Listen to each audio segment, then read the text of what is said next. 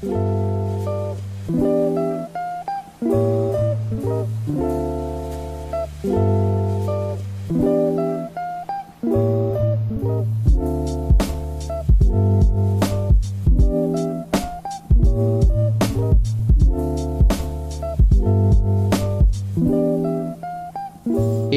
hola, ¿qué tal? ¿Cómo estás? Espero que te encuentres muy, muy bien. Yo soy La Razón y la Voz y te doy la bienvenida a una emisión más de tu programa La Razón de la Voz, en su edición número 5. El día de hoy te daré mi opinión sobre las redes libres y privativas.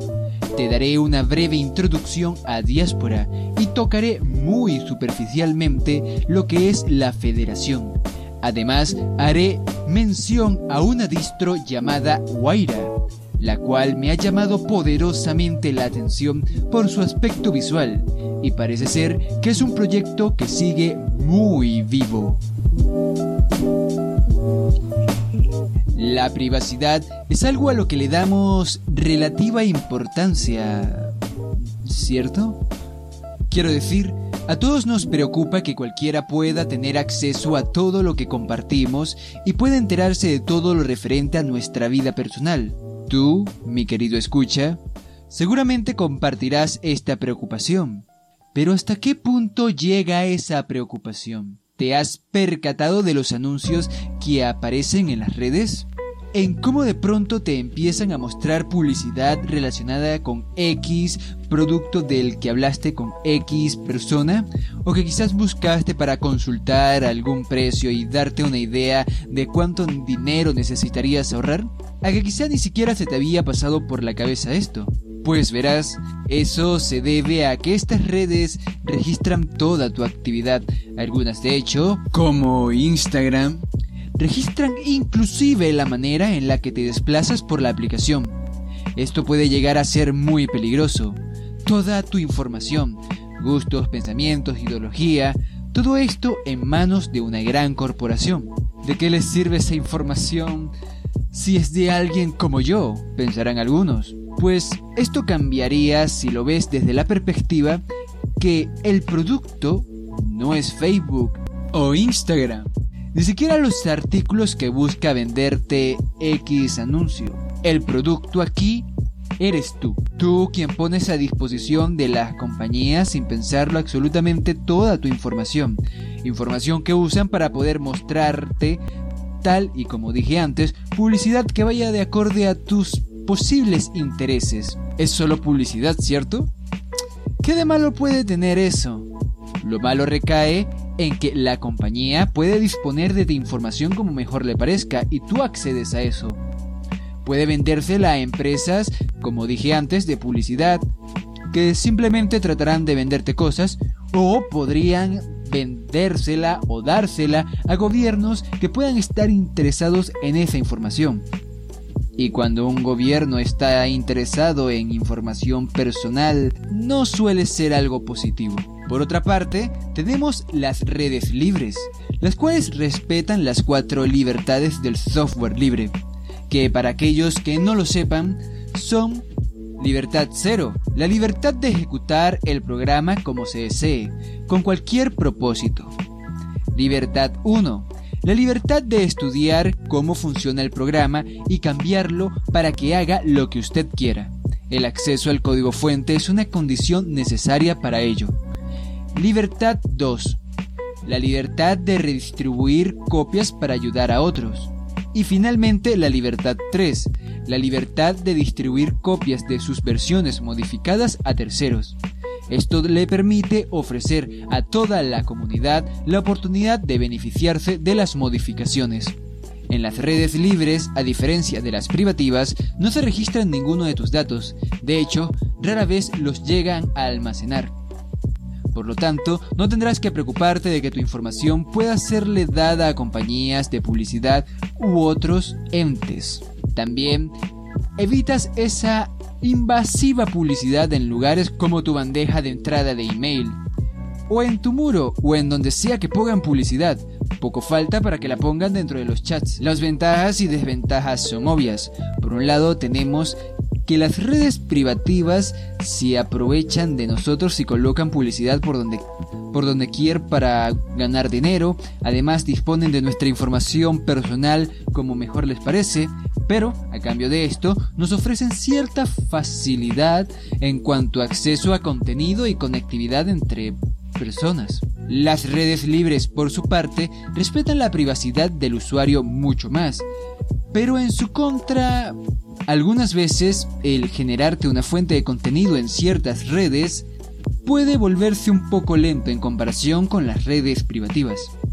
Pero la pregunta real aquí sería, ¿Vale la pena exponerte de esa manera a cambio de la facilidad de en cuanto a conectividad que te ofrecen las redes privativas?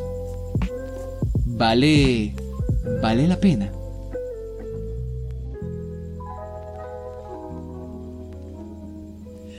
Ahora pasaré a hablar de un tema menos lúgubre. Diáspora, una gran alternativa a Facebook la cual es parte de la federación. Te hablaré brevemente sobre ambas cosas. Comencemos por saber qué es la federación. Y la federación, no confundirse con el Fediverse, es una combinación de cinco diferentes redes sociales. Diáspora, que es caracterizada por su simplicidad y elegancia, muy similar a Facebook en ciertos aspectos. Friendica, que es una red social convencional familiar. Hupsilla o Huxila, que son sitios interconectados con un enfoque de comunidad, Social Home, que son perfiles personales con temas y contenido resaltado, y Gango, que es una plataforma que aún se encuentra en desarrollo. Estas redes poseen la característica de estar interconectadas, lo que quiere decir que los temas que se publican en una son compartidos y pueden ser vistos en las demás. Sin embargo, cada plataforma tiene capacidades y apariencias diferentes. Te animo a echarle un vistazo a las distintas alternativas existentes para que encuentres una plataforma que vaya de acorde a tu estilo y necesidades. A diferencia de las redes sociales privativas, aquí no existe un sistema central que determine o dicte lo que ven los usuarios. En lugar de automáticamente presentar temas en relación al comportamiento del usuario y o popularidad del tema, las personas aquí deben hacerse cargo de confeccionar el flujo del contenido que ve. ¿Y cómo lo haces? Sencillo. Siguiendo hashtags y compartiendo con personas. Los hashtags determinan lo que uno ve. Si una publicación tiene un hashtag que tú estás siguiendo, aparecerá en tu portada. Lo mismo vale para tus publicaciones. Cuando compartes con alguien verás todas sus publicaciones. Vamos, como cuando sigues a alguien en Twitter o en Facebook, independientemente de los hashtags que utilice. No hay otros factores o circunstancias que generen el contenido que se te presenta, así que asegúrate de seguir una buena cantidad de hashtags. Revisa los perfiles de los demás usuarios y comparte, sigue a aquellos con los cuales creas que tengas cosas en común o que te guste el contenido que publiquen. Es muy importante el tema de los hashtags, utiliza los adecuados, de lo contrario ni siquiera nos enteraremos de que estás ahí. Como en cualquier red, contamos con herramientas para que puedas librarte de personas molestas o indeseables, así que siéntete libre de bloquear o ignorar y o denunciar a usuarios tóxicos que solo busquen hacerte daño o a la comunidad. Por favor, intenta ser una, buena persona en general y trata en lo posible de no agredir a nadie y en todo caso toma todo con cierto grado de humor. Recuerda que todo aquí se hace a mano. Depende de la comunidad, de los usuarios, el distribuir el contenido, apoyarse mutuamente, invitar a nuevas personas, contribuir al código fuente, apoyar con los costos de la infraestructura y prevenir cualquier forma comercial de spam, publicidad y demás. El hashtag Hola es un ejemplo del espíritu de cooperación y compañerismo que se busca fomentar. Además, para facilitar el encuentro entre personas de habla hispana, te sugiero que utilices, sigas y promociones el hashtag hispano, el hashtag ñ y el hashtag español, para que podamos conocernos con más facilidad. Podrás averiguar más en las facts y los tutoriales en los enlaces que te dejaré en las notas del podcast. Cualquier pregunta puedes hacerla a la comunidad mediante los hashtags pregunta, hashtag ayuda y hashtag help. Por otro lado, si te interesa tener contacto con personas no hispanohablantes, puedes utilizar hashtags como New Here, o New Bullshit. Sea como se pronuncie eso, lo encontrarás en las notas del podcast también, para empezar el contacto con otras comunidades.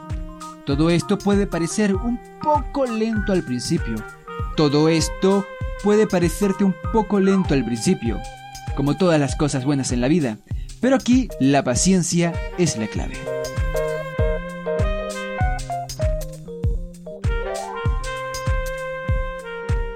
Recientemente he estado en la búsqueda de distros que sean creadas por la comunidad hispanohablante o que directamente sean impulsadas por los gobiernos de algún país hispano, como Canaima, específicamente latinoamericanos.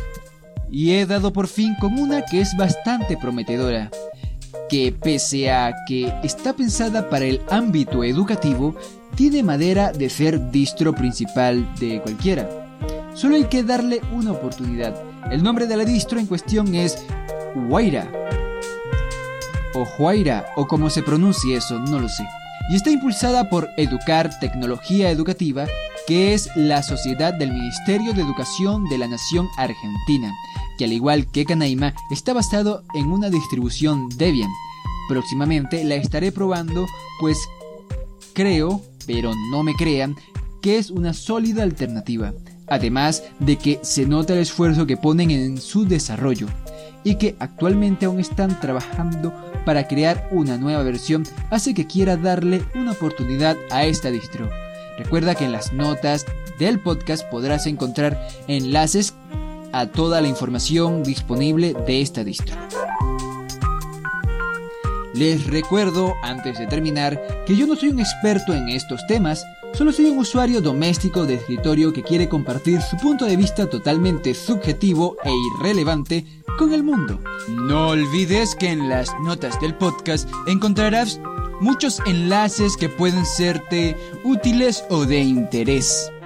Y antes de terminar, quiero darle un poquito de grasa y colesterol del bueno para Osaka Ali, un usuario de diáspora, ya que gracias a él obtuve la información sobre la federación y diáspora, la cual modifiqué un poco mucho bastante para adaptarla a este formato. Como siempre, un agradecimiento especial con mucha grasa y colesterol del bueno a Juan Febles de Podcast Linux, ya que gracias a su curso de podcasting pude crear este pequeño y humilde espacio al que con tanto cariño he llamado La razón de la voz.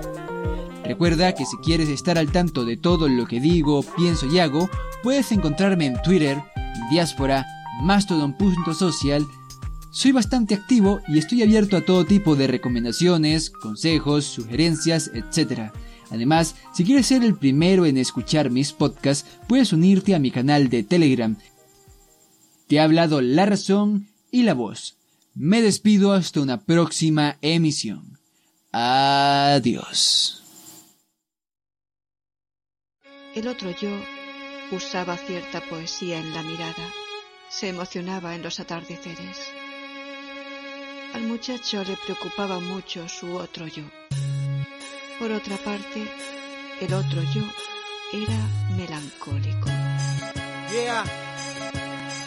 Esta guay la vamos a arreglar ahora. Ahora, weón, me escucharás. Yo sé bien que aquí tú estás. La verdad, quiero paz, ¿sabes? Yo ya no puedo más. Seré más tu disfraz. Yo no sé qué mierda harás. Vos verás, vos sabrás. Pero hoy te dejo atrás. Nunca más te burlarás de mí. Y cuando llores será con el corazón, no por dolores que dejaste aquí. Musaste así, trataste así, me abasteciste de dolor eterno en mi cuaderno. No alcanzaste a arrebatarme, o sí. Ya deja de llorar, weón, parecí niñita. Siempre vos con tu weá, con querer cosas bonitas. Sabes que me necesitas, que sin mí no serías ni la mitad de lo que eres. Tú solo no puedes, no capacita. Sin tus canciones no soy nada. ¿Y quién te inspira para escribir tu weá? Ah, sí, pues weón, papá. Así que no engañes nada, hablar weá rara. Sin mi voz seríais solo el profe Vlad y así que ten las weas claras. Ya no más, weón de mierda, ya mataste mi alma tierna, me forjaste con más fuerza, me forzaste a estar alerta. No te voy a proteger más, no permitiré que duermas dentro mío y que te sientas en las termas de alma enferma. Ya me dañé, ya engañé, ya soñé los mismos errores y una vez más me emborraché. Cuando hablo de esto soy honesto y me avergüenzo, es cierto, más lo siento, debo hacerlo, solo así mis miedos venzo. Ah, ya weón, y ahora soy valiente, detente, vos a mí no me podías hacer frente, yo he estado contigo siempre. ¿Qué culpa tengo yo de los trastornos en tu mente? Si bebes es porque quieres, no es por culpa de otra gente.